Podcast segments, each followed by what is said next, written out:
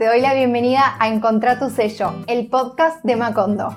Somos creadoras que encontramos en los oficios, las labores y en el arte una forma de expresarnos. Soy Flor, diseñadora y coach creativa. Y en mi camino aprendí que descubrir nuestro propio sello no es un lugar al que vamos a llegar, sino un camino que podemos recorrer para vivir una vida creativa alineada con nuestra esencia que nos permita integrar nuestro ser con nuestro hacer. Si vos también querés descubrir tu propio sello, quédate que acá empieza el camino.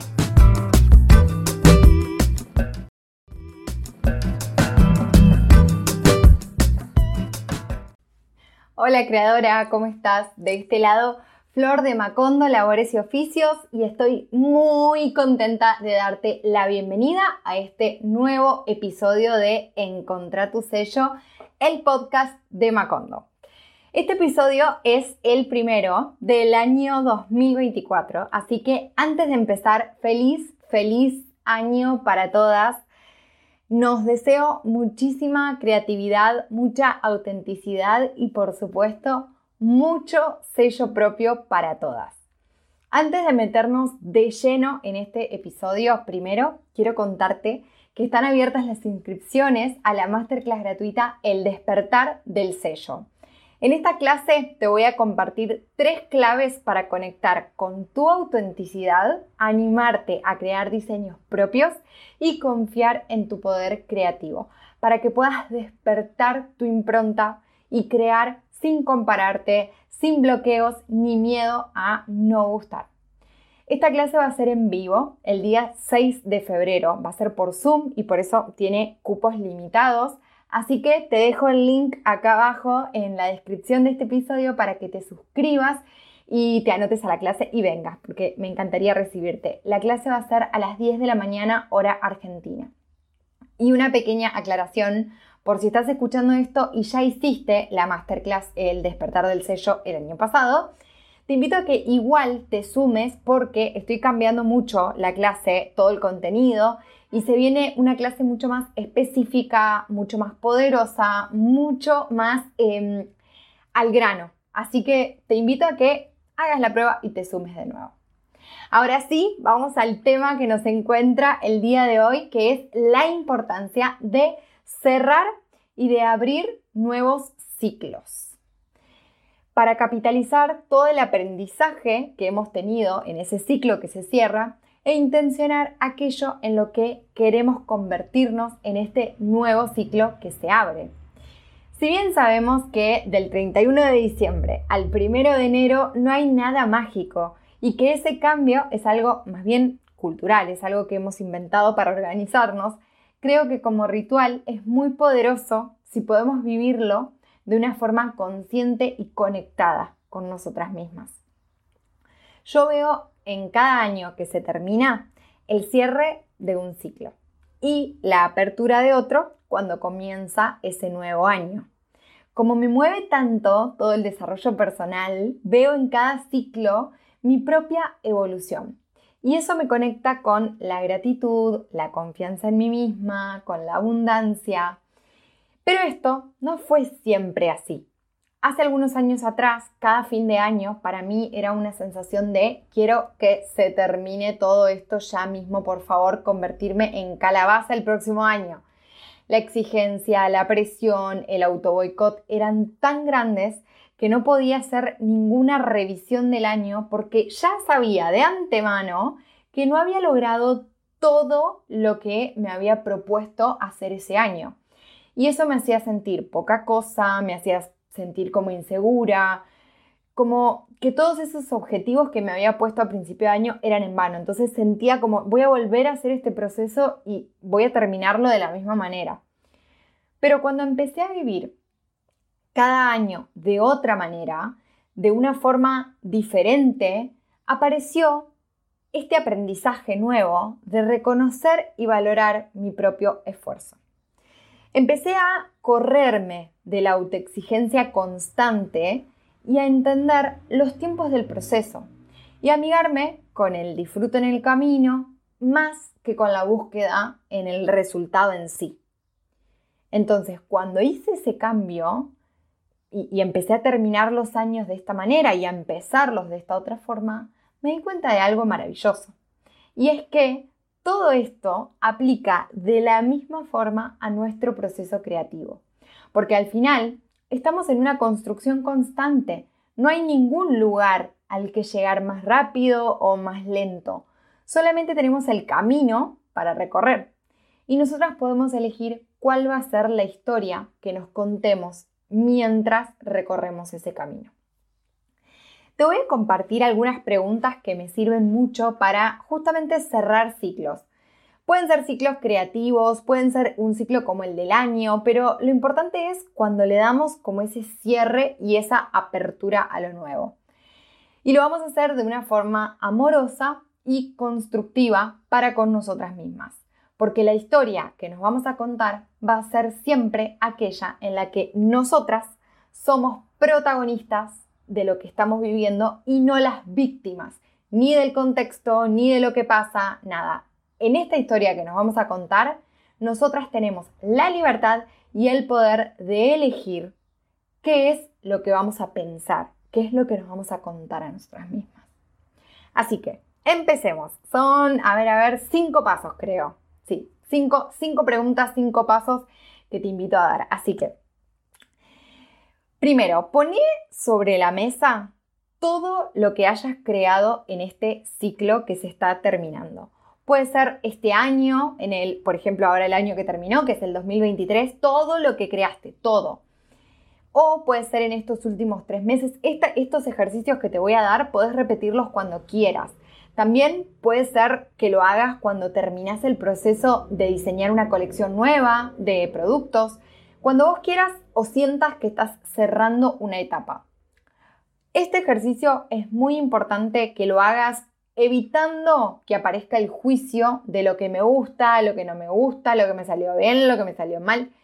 No queremos nada de eso, y mucho menos el perfeccionismo, como, sí, hice esto, pero no está terminado, yo sé que le faltan 280 detalles, sacamos todo eso. Acá lo importante con este primer ejercicio que vamos a hacer es que nos enfoquemos en lo cuantitativo. ¿Cuánto creaste este año en este último ciclo? ¿Cuánto hiciste? Y para esto te voy a contar un ejercicio, perdón, un estudio que leí hace poquito que me pareció súper interesante porque es justamente para esto, para lo que te lo propongo. Resulta que hay un profesor de fotografía que le da a sus alumnos em, una clase en la que divide ¿sí? Les da un trabajo en esta clase. Hace dos grupos. A un grupo le pidió que entreguen como proyecto final de la materia 100 fotos.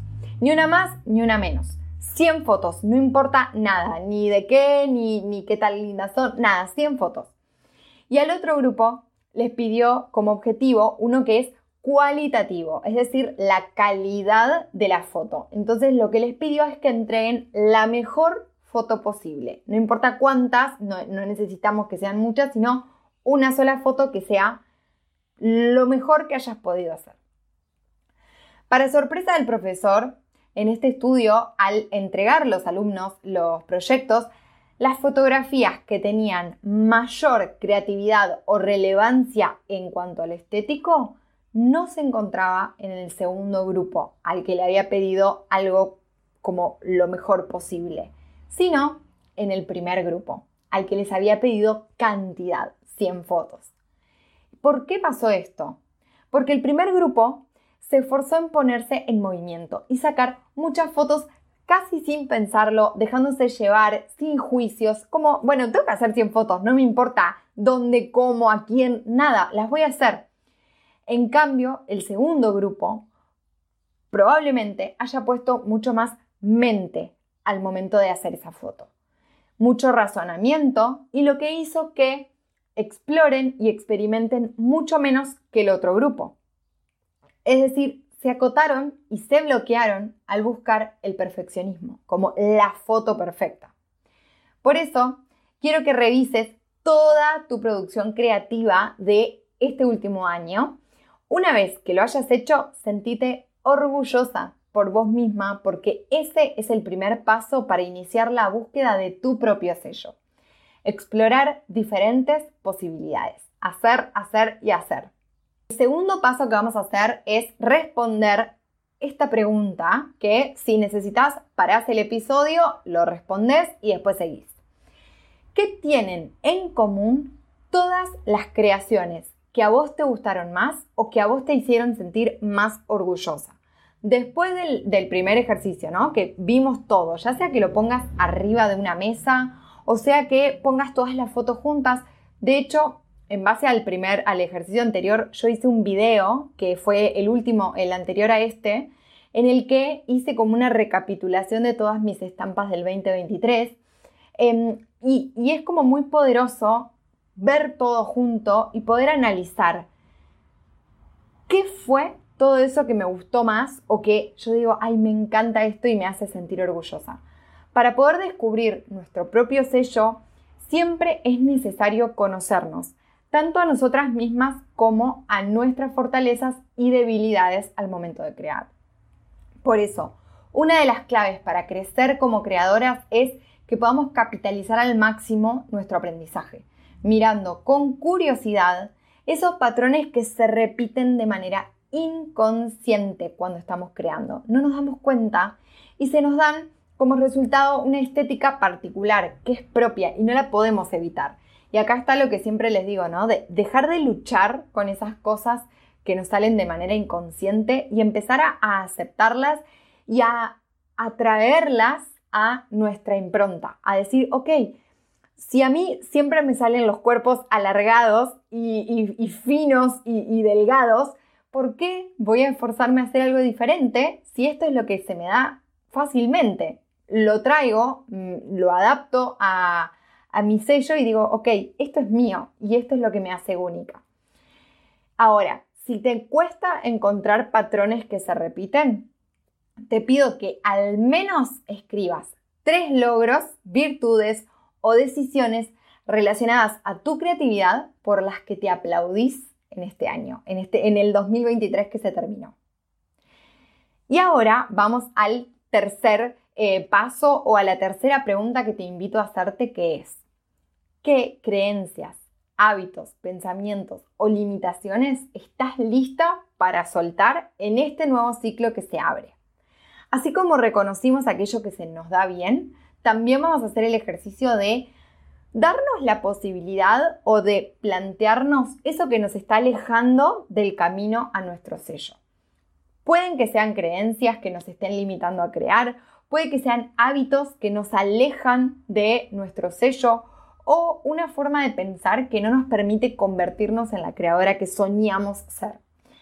Esta tercera yo la dejo siempre al final porque por lo general en muchos casos es lo que más rápido aparece, ¿no? Como si yo sé que esto es lo que no me gusta o que esta es mi debilidad, es lo primero que reconocemos. Así que te invito a que escribas de una a tres cosas que sentís que para el próximo ciclo que se abre te gustaría dejar ir, como soltarlo y decir, esto ya no me representa, quizás me sirvió hasta hoy por algo, pero hoy puedo soltarlo y puedo avanzar sin esto, que a veces es como un peso que acarreamos y no es necesario. Ya somos una creadora que ha crecido en este último ciclo y ya podemos seguir creando sin eso encima. El cuarto paso va a ser, una vez que ya analizamos todo eso que pasó en el año que cerramos, en ese ciclo que terminamos, nos preparamos para la apertura hacia lo que se viene. Esta etapa es la que en lo personal a mí más me encanta porque tiene que ver con abrir posibilidades, abrir puertas. Y eso es la actitud más creativa en la que podemos estar. Abrir posibilidades nos va a permitir pensar nuevas oportunidades, pensar cosas nuevas, pensar de manera creativa. Y esto es algo que podemos adaptar tanto para nuestro proceso creativo como para nuestra vida. Siempre que nosotras estemos en un modo abrir posibilidades, vamos a estar pensando de manera creativa. Para esto, quiero que te conectes un ratito con vos misma. Si querés, puedes cerrar los ojos y transportarte, puede ser al 31 de diciembre de este año, pasó un año o al momento en el que, por ejemplo, sale a la luz tu nueva serie de productos. Y te conectes con las emociones que estás sintiendo en ese momento.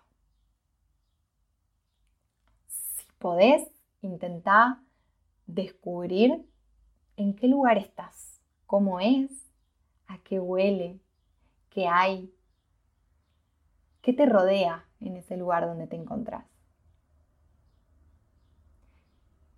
¿Quiénes están a tu alrededor en ese momento? ¿Qué lograste que te hace sentir tan orgullosa, tan plena y tan creativa? Este es el momento de soñar en grande. No te quedes chiquita, porque acordate que este sueño es una dirección en la que vamos a recorrer el camino a nuestro propio sello. No importa el tiempo ni el esfuerzo que nos lleve estar en ese lugar, llegar a ese lugar, porque lo importante va a ser conectar con este sueño que nos estamos planteando, porque es lo que nos va a mover día a día, nos va a hacer levantarnos cada mañana y nos va a hacer volver a pararnos cuando algo no salga como habíamos esperado. El quinto paso, por último, quiero que te preguntes qué nuevas habilidades, creencias, hábitos te pide ese sueño que apareció recién.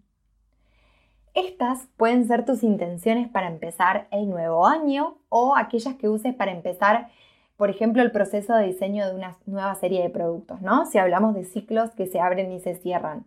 A mí me encanta abrir ciclos pensando en una nueva intención, proponiéndome algo. Quizás sintiendo como, bueno, quiero cambiar esto de mí o este año soy de esta manera, porque al final todo lo que vamos a ir incorporando tiene que ver con modificar nuestra identidad. Ir haciendo cambios, pero no cambios que sean superficiales, como, bueno, siempre usé color amarillo, naranja y verde, ahora voy a empezar a usar azul, rojo y violeta. No, eso sería algo superficial vamos una capa más profunda y empecemos a hacer cambios internos que de verdad nos hagan descubrir ese sello.